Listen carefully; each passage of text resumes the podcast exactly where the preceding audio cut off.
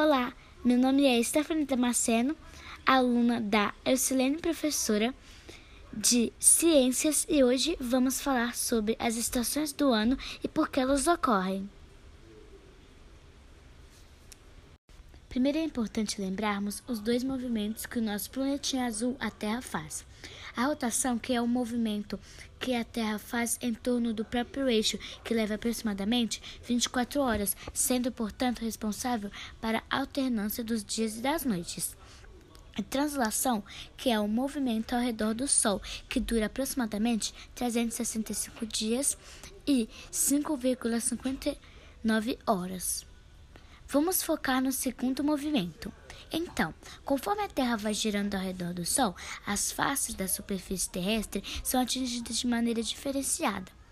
Soma-se a isso a inclinação do eixo da Terra, ou seja, o fato de que a Terra está atualmente inclinada aproximadamente 23 graus Celsius. Essa inclinação faz com que os raios solares atinjam a superfície de maneira diferenciada no período de um ano. Assim, esses dois fatores, translação e inclinação, são responsáveis pela maneira diferenciada com que o Sol atinge a Terra. Isso faz com que, em cada período, os hemisférios norte e sul apresentem graus de exposição diferenciados. Por essa razão, quando é verão no hemisfério sul, é inverno no hemisfério norte. O mesmo ocorre para a primavera e outono. Ou seja, é verão aqui entre 21 de dezembro e 20 de março, porque nesse período estamos mais próximos do Sol do que o pessoal do hemisfério norte, devido a justamente a inclinação da Terra. É dessa maneira que percebemos as estações do ano. Portanto, as estações do ano nada mais são do que períodos em que ocorrem Variações no tempo atmosférico. As estações do ano no Brasil. A mudança das estações ocorre sempre entre os dias 20 e 23, a cada três meses. Vamos falar as principais características de cada estação no país, mas antes de se ater a elas, leve sempre em consideração o fato de que nas regiões próximas ao Equador, devido à penetração dos raios solares ser mais intensa o ano inteiro, a divisão do ano em quatro estações não é tão perceptível como nas regiões de maior latitude, ou seja, mais afastadas a norte e a sul da região equatorial. Primavera a primavera marca a transição entre uma estação mais fria e outra de temperaturas mais elevadas.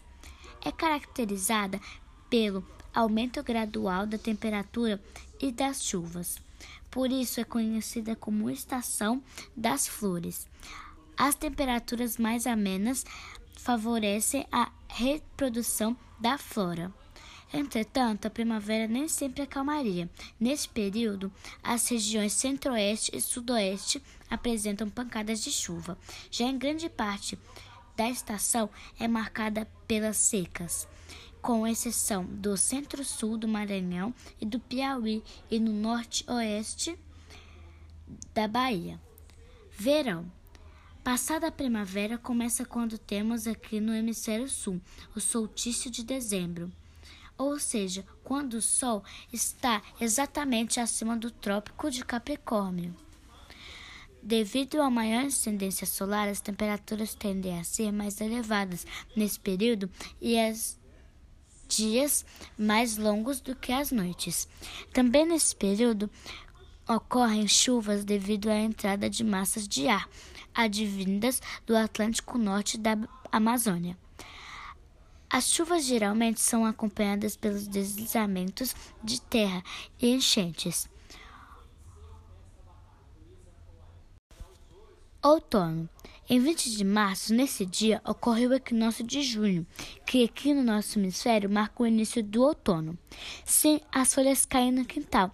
Isso porque tem-se a gradativa redução da luz solar diária e das chuvas. Dessa maneira, as árvores adaptam-se para quedas ainda mais acentuadas da temperatura, o inverno produzindo um hormônio chamado ácido abscísico, que faz com que as folhas caiam. Mas o outono não é sempre igual. Nas regiões do país mais ao sul da linha do Equador, essas mudanças ocorridas são mais perceptíveis que naquelas de menor latitude. Inverno. No inverno, as temperaturas caem com maior intensidade em todo o país. Os índices pluviométricos também tendem a reduzir na maior parte do território nacional. Isso porque, nesse período, temos principalmente no sul e sudoeste a entrada de massas de ar polar, que provocam a queda das temperaturas e, quando intensas, podem provocar chuvas e geadas. A entrada das chamadas frentes frias também são características, mas não exclusivas, desta estação. Uma das maiores frustrações do brasileiro quando chega o Natal é a ausência da neve. A primeira explicação óbvia é que essa festividade ocorre em dezembro, nas primeiros dias de verão.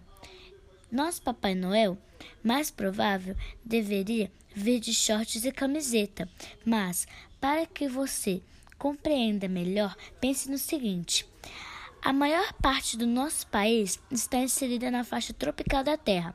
Isso significa que nessa região as temperaturas tendem a ser maiores, logo reduz-se a possibilidade de neve. Todavia, em algumas cidades do sul do país, às vezes encontramos no inverno alguns focos brancos de neve. Isso ocorre porque elas estão na zona temperada, onde a índice solar é menor, assim como em grande parte da América do Norte e da Europa. Nosso país possui dimensões continentais. Isso faz com que as características climáticas variem bastante, influenciando assim nossa percepção sobre as estações do ano.